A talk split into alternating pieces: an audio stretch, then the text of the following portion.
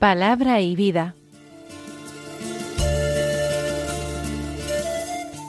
Con el Padre Manuel Horta desde Sevilla.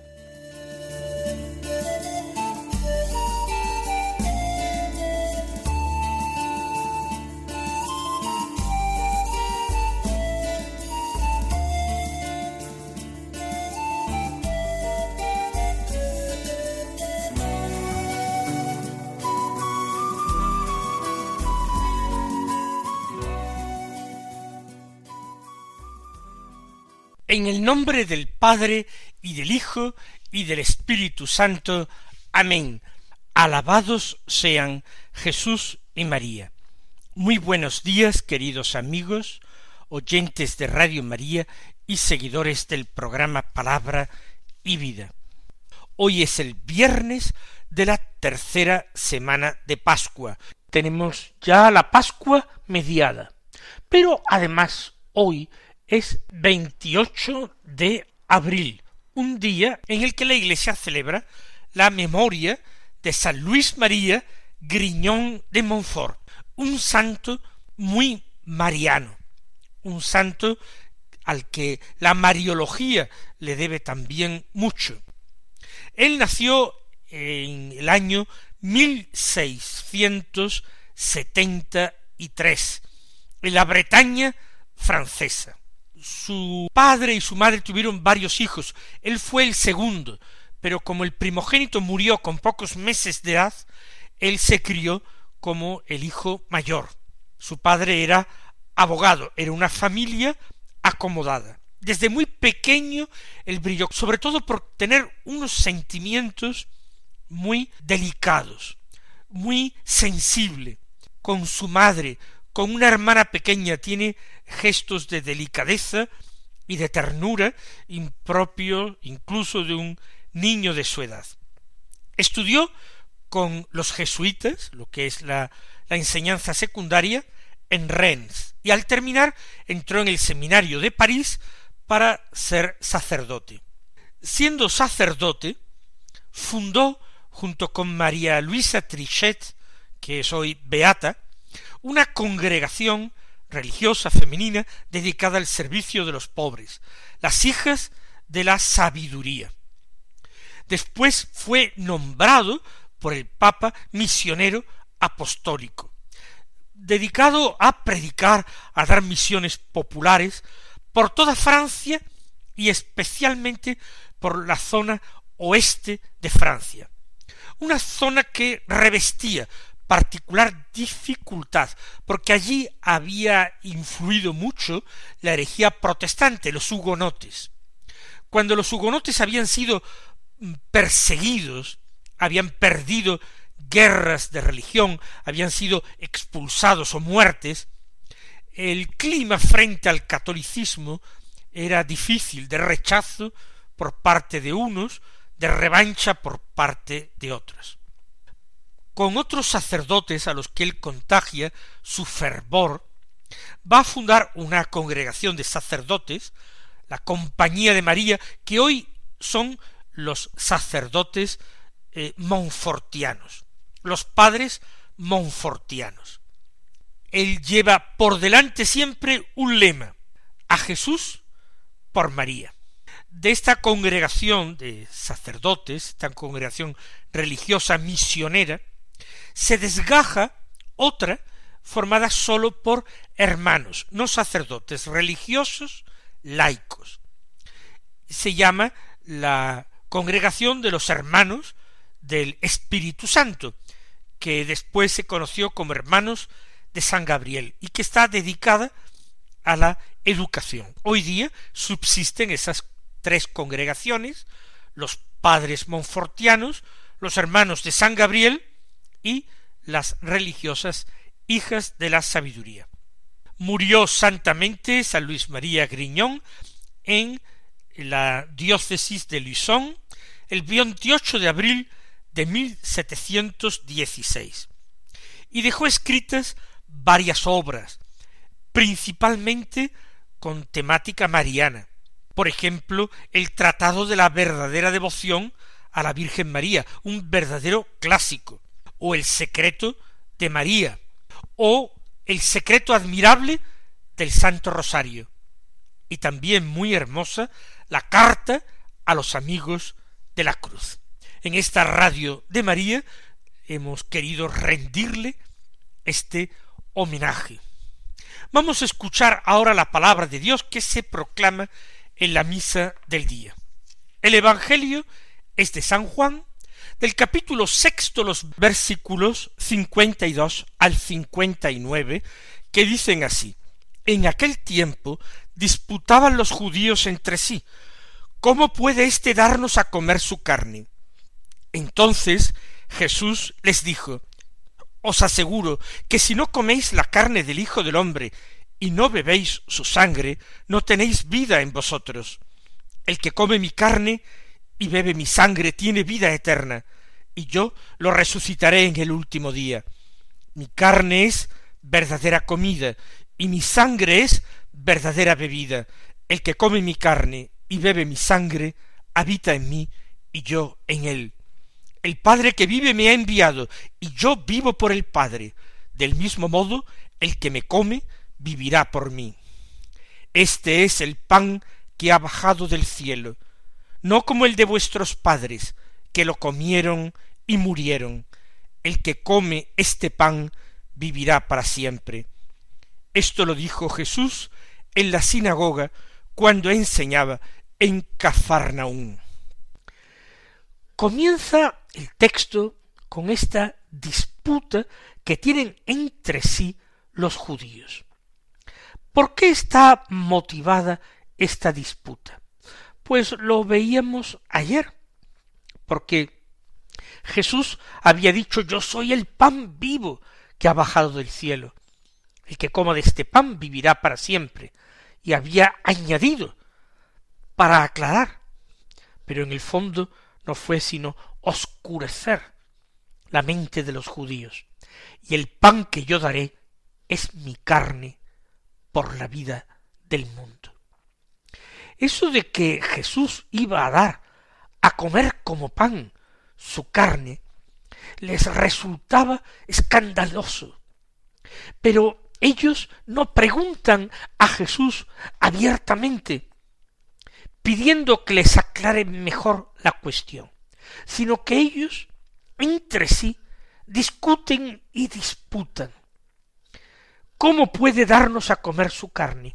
Parece que no hay ninguna posibilidad a la fe, a creer que Jesús está dando a sus palabras un sentido que a ellos se les escapa, porque la verdad de Dios todavía no ha sido revelada, y el misterio de la Eucaristía debe permanecer todavía durante bastante tiempo en el arcano, en el misterio. ¿Cómo puede darnos a comer su carne? Sería genial esta pregunta, pero no formulada entre ellos, en un ambiente agrio de disputa y de falta de fe, sin una humilde y confiada pregunta al Maestro. Señor, ¿cómo puedes tú darnos a comer tu carne? Eso deberíamos preguntárselo al Señor nosotros continuamente. Y el Señor contesta, contesta diciéndoles, en verdad, en verdad os digo. Esta forma de introducir la frase es con el deseo de darle una solemnidad particular. Jesús no se retracta en absoluto de esas palabras que ha pronunciado antes más bien las considera fundamentales, importantísimas. Son materia de reflexión y de meditación. Y no, Él no les está mintiendo en absoluto. Jesús es maestro, Jesús es la verdad, la verdad de Dios. Él no sería capaz, no podría mentir, ni engañarnos, ni engañarse él a sí mismo. Por tanto, dice, si no coméis la carne del Hijo del Hombre y no bebéis su sangre, no tenéis vida en vosotros. Es una afirmación lapidaria y como piedra arrojada la reciben multitud de oyentes de Jesús. Esos judíos que se vuelven hostiles contra él y que un día clamarán crucifícale, crucifícale. Porque el Señor no da tregua, Él no dulcifica su doctrina. ¿Cuántas veces nosotros hemos querido, y lo hacemos a veces, descafeinar el Evangelio, dulcificarlo para que no resulte escandaloso? ¿Cuánto empeño en hacer un Evangelio sencillito y facilito? Sencillito para que lo puedan comprender todos. Pero ¿acaso el Evangelio lo puede comprender alguien si no es con la ayuda de la gracia de Dios obrando en él? El Evangelio no tiene en ese sentido carácter de una doctrina filosófica que puede convencer a los hombres. El Evangelio es palabra de Dios.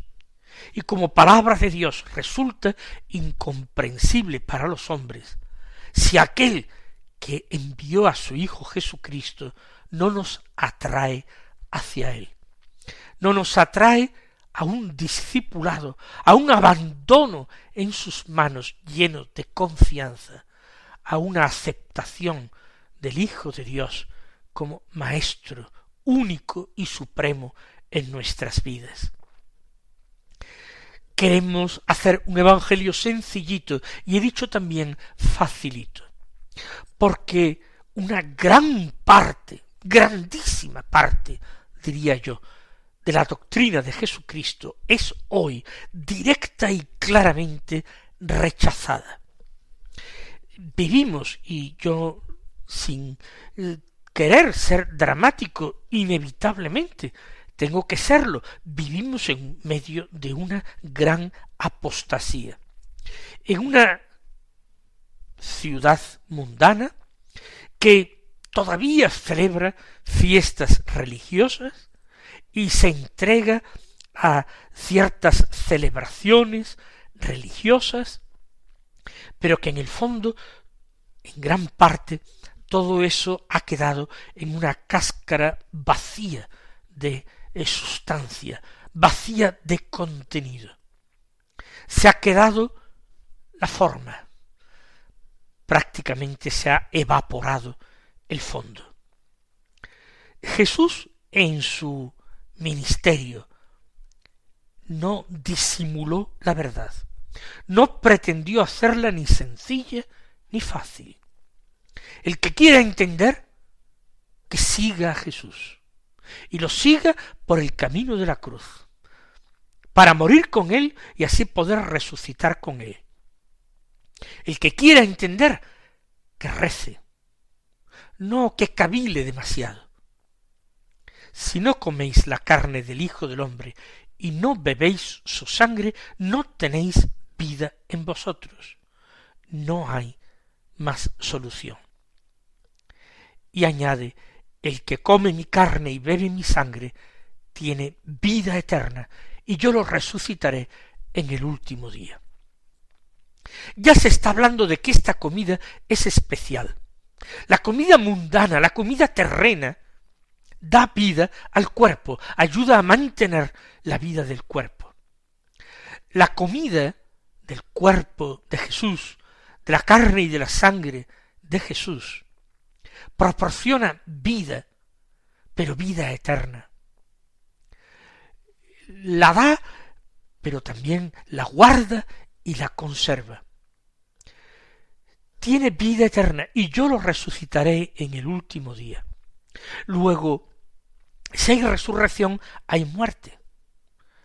No ha dicho que tiene vida eterna el que come su cuerpo y su sangre? Sí, pero Jesús es clarísimo si lo leemos despacito. No está hablando de esta vida terrenal y caduca. Jesús murió y su Santísima Madre la Virgen y todos sus apóstoles. Pero lo hicieron con la esperanza de la resurrección. Evidentemente Jesús y María están resucitados y gloriosos en el cielo. Nosotros resucitaremos un día. En la esperanza morimos para en esperanza resucitar. El que come mi carne y bebe mi sangre tiene vida eterna, y yo lo resucitaré en el último día. Jesús no quiere que queden resquicios por el que alguno quiere escapar y dar otro sentido a sus palabras. Y por eso añade de nuevo, reiterando las mismas ideas. Mi carne es verdadera comida y mi sangre es verdadera bebida. Aquí no se trata de una realidad intangible, es espiritual porque está llena y transida de espíritu, porque está posibilitada por el espíritu, pero no es una realidad espiritual en el sentido de una realidad vaga, una realidad, como he dicho antes, intangible, inmaterial. La carne de Cristo y su sangre se pueden tocar con las manos. Es verdadera comida su carne y verdadera bebida. El que come mi carne y bebe mi sangre, habita en mí y yo en él. Esta es la revelación de un nuevo y fenomenal misterio. Es una verdad de fe y al mismo tiempo uno de los grandes cimientos de nuestra vida espiritual, esta inhabitación. Doble, si ustedes quieren. El Señor nos está diciendo que el que lo recibe a Él sacramentalmente, ese habita en Jesús y ese es habitado por Jesús. Si somos habitados por Cristo el Señor, somos también templos de su gloria. Algunos santos y místicos nos lo han dicho. Dios tiene dos cielos. Un cielo, la gloria, y otro cielo que es el alma del hombre. ¿Dónde la habita? Santa Teresa de Jesús en el libro de sus moradas o del castillo interior. Nos lo dice muy claramente, con una intuición genial y hermosísima. Como un castillo hecho como de un muy claro cristal, como de un diamante o claro cristal. Y en el centro de las miles y miles de moradas que existen en este castillo, en el centro, allí vive el Señor. Y da luz, y quiere dar luz e iluminar, y quiere tener sus delicias entre los hijos de los hombres, entre sus amigos. Somos habitados, no estamos vacíos. Pero al mismo tiempo, nosotros habitamos en Él. Podemos vivir en el corazón de Cristo, que fue rasgado el Viernes Santo, para que encontráramos, para que descubriéramos una puerta hacia la interioridad de Dios, algo que jamás se nos habría ocurrido buscar, ni mucho menos esperado encontrar.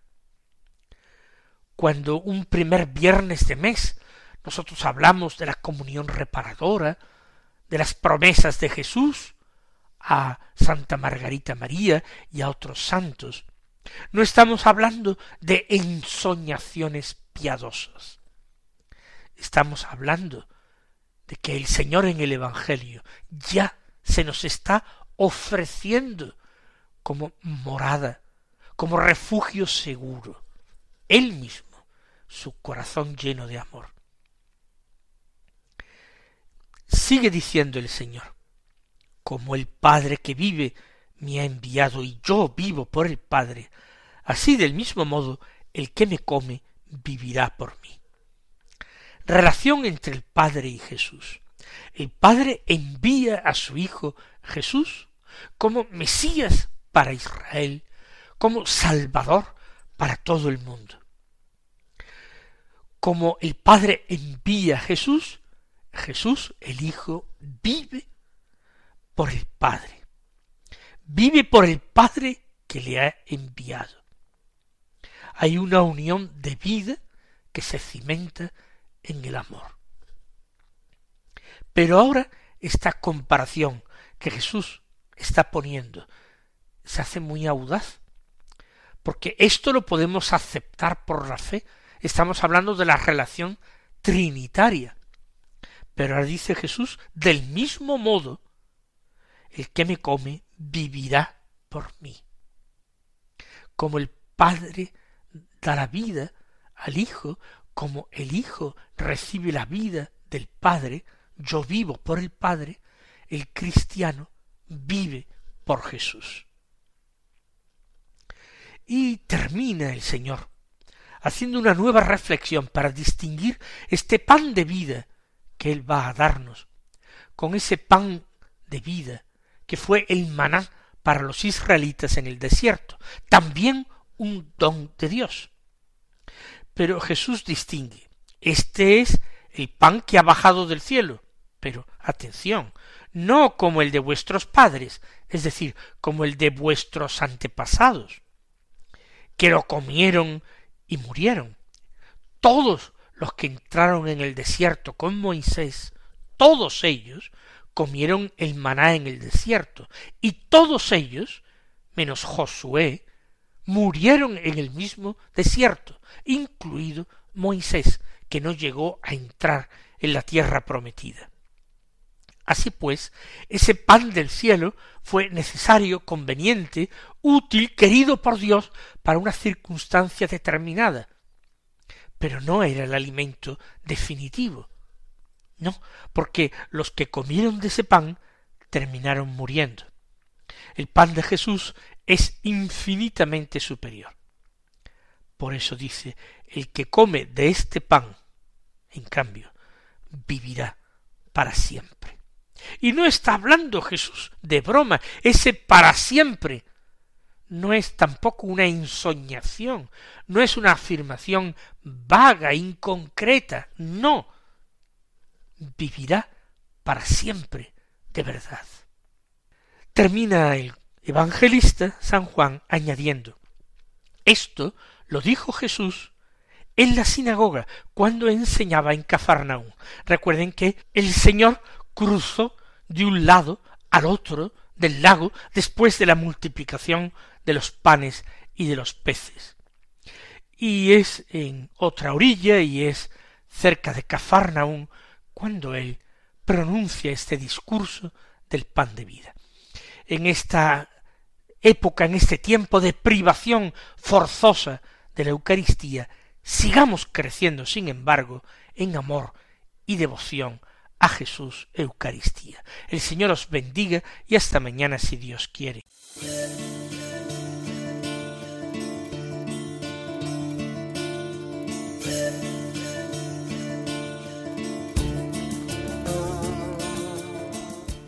Han escuchado en Radio María Palabra y Vida,